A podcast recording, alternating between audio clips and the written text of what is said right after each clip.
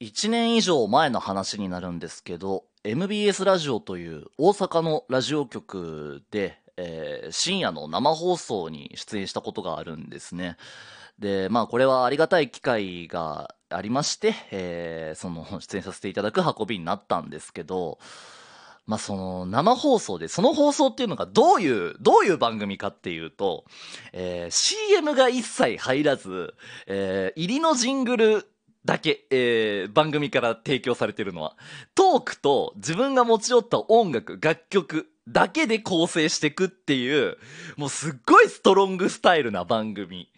で、まあそんな、で、しかもその尺っていうのが、え2時間半ぐらいあるっていうね、えー番組に出させていただいたことがありまして、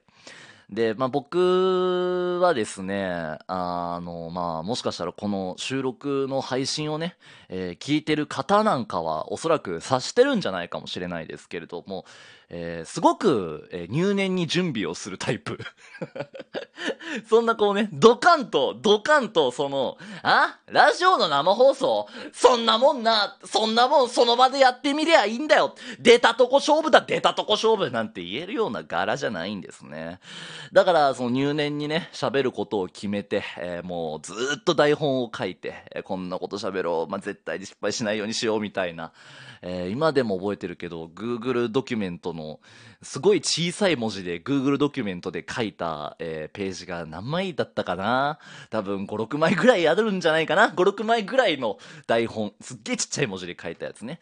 っていうのを用意したりして、えーすごく緊張してたんですけど、で、その、それで、まあ、深夜の2時半からやる仕事ってやったことある？みんな。ないと思う。新聞配達とかやってる人だけだよね。その2時半から5時にかけての仕事って。まあ厳密に言うとね、打ち合わせとかがあるから、あの、放送局自体には1時とか1時半には入ってなきゃいけないっていう。だからまあも、もっと厳密に言うともう1時頃からの仕事っていうね。でさ、うん、まあ、それで例えば俺が寝てて、あの、保坂さんが来てないです。どうしましょうみたいなことになったら大変じゃない？だから起きてなきゃなって思って、その、目覚ましと、その自分自身のアップを兼ねて、その梅田なんですけど、MBS っていうか毎日放送が。梅田の街をこうぐるぐる、ぐるぐる散歩をしてたんですね。で、その当日に、あの、今日頑張ってくださいみたいなのをお友達から言われたりして、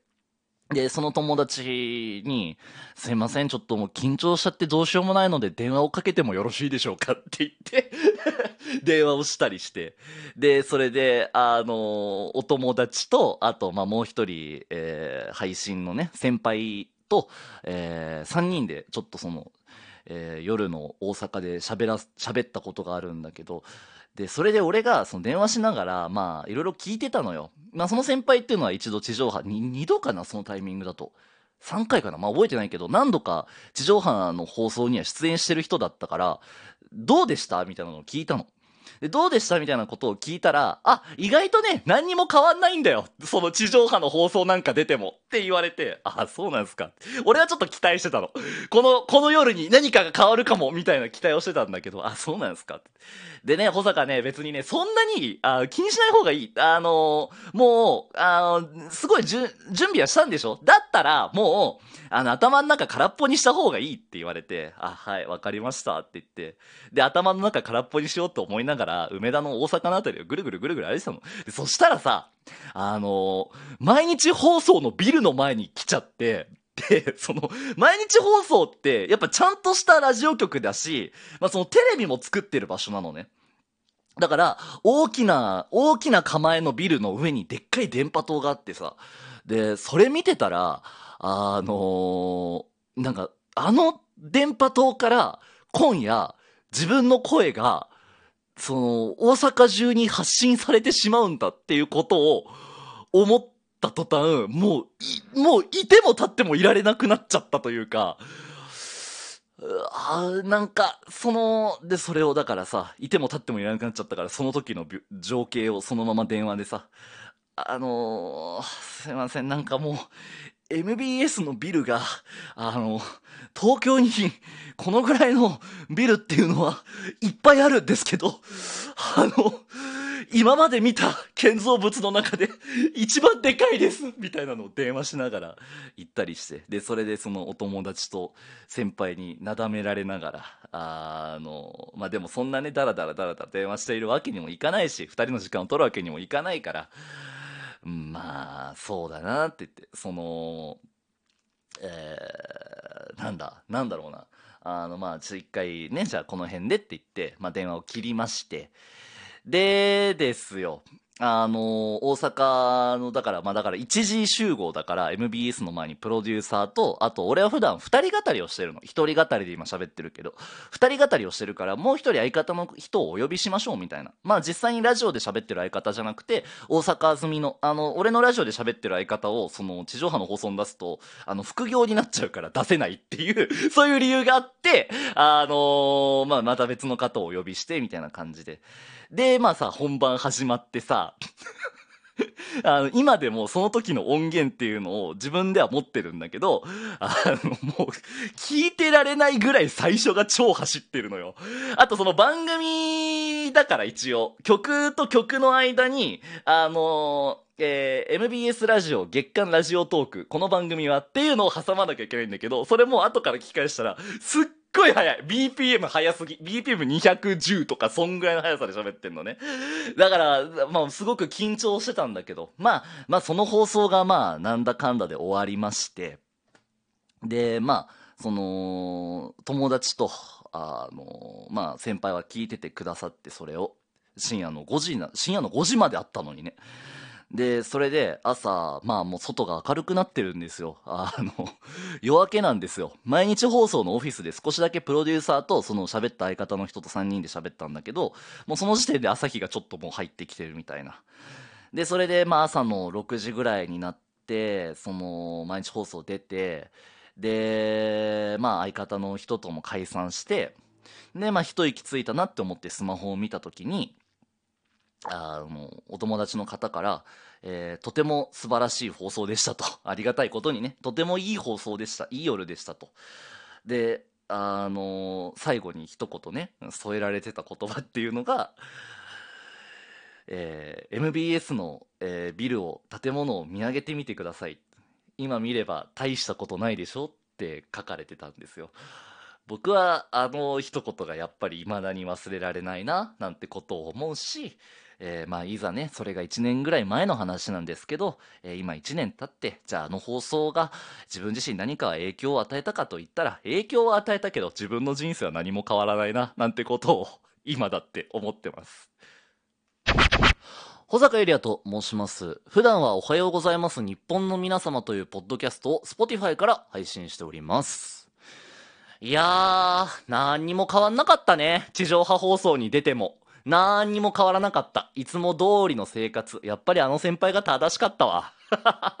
いや、本当に、いや、本当に何にも変わってない。別にじゃあだからといってその放送を聞きましたっていう人がリスナーで、こう、あまあ、まあ、ツイッターとかですごくいい放送でしたっていうのを、その、遡って言ってくれた人とか実はいたのよ。DM とかでね。言ってくれたりだったりとか、フォローしてくれた人はいるけど、まあ本当その程度で別に、それが自分自身の生活を大きく揺るがす何かになるわけではないんですね。本当にないの。大したことやってると思うじゃん。俺別にでもさ、SNS のプロフィールに自分の経歴書くような人間でもないから、あのー、別に誇示するようなことだとすらも思ってないし、まあ、なんだろうね。一聴したらすごいことだとは思われるかもしれないけど、もう本当にその程度、本当にその程度なんですよ。その地上波の放送に出るって。まあ、ただ、その、まあ、自分の中で、まあ、これは、えっ、ー、と、逆言霊として絶対に秘めている目標が1個できたっていうのと、まあ、この逆言霊の話はまたいつかおいおいするとして、あの、あともう1個ね、あななんだろうな、その地上波の放送で2時間半の放送って言ったわけじゃない。で、その放送のスタイルって、まあ、ストロングスタイルって形容したけど、本当にストロングスタイルなのよ。その本、お笑い芸人じゃないから、俺は。だから、面白でずっと2時間半走れるわけがないの。そんなスタミナないんだよ。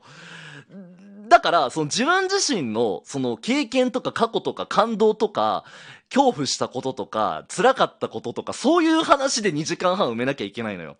だから、その、多分人生で一番自分を見直してた時期っていうのが、その、あれはいつだ ?2021 年か？去年だよな。2021年の6月が多分一番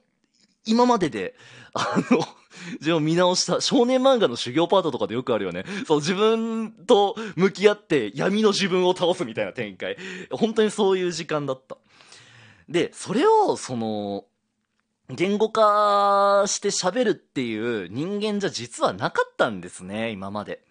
その、面白い人間だと思われてたから、だし自分も面白い人間になろうって思ってたから、そのために自分を取り繕って生活してたんですよ。だって、かっこいいって思われたい、可愛いって思われたいってなったら服買うでしょ、まず。それと同じで、自分自身の使う言葉っていうのも、その、ファッションをしてたんだけど、それをやめたし、その先に見えるものっていうのは案外悪くないんだなっていう、まあ出しどころもあるんだけど、っていうのをすごく思った。あの防音室の中のすごく性能のいいマイクで花粉を上げ下げする。あれだけの経験。で、その中で自分自身の言葉を電波に乗せて大阪中、プレミ、ラジコプレミアムだったら日本中に伝えるという行為。これはラジオを好きな人が一度経験したらもう二度とそのラジオという 束縛というか呪縛からは逃れられないには十分な理由だなって俺は思いました。あ、これあれだね。あの、12分じゃ無理な話だったね。テヘペロ、テヘペロ。うん、この話をするには尺は2時間半ぐらい欲しいかな。そう、2時間半必要。だから俺ひらめきました。1週間限定で音源公開します。パスワードは MBS ラジオの AM の周波数4桁。これを打ち込めば1週間限定でダウンロードできます。なので、それを聞いてください。保坂エリアでした。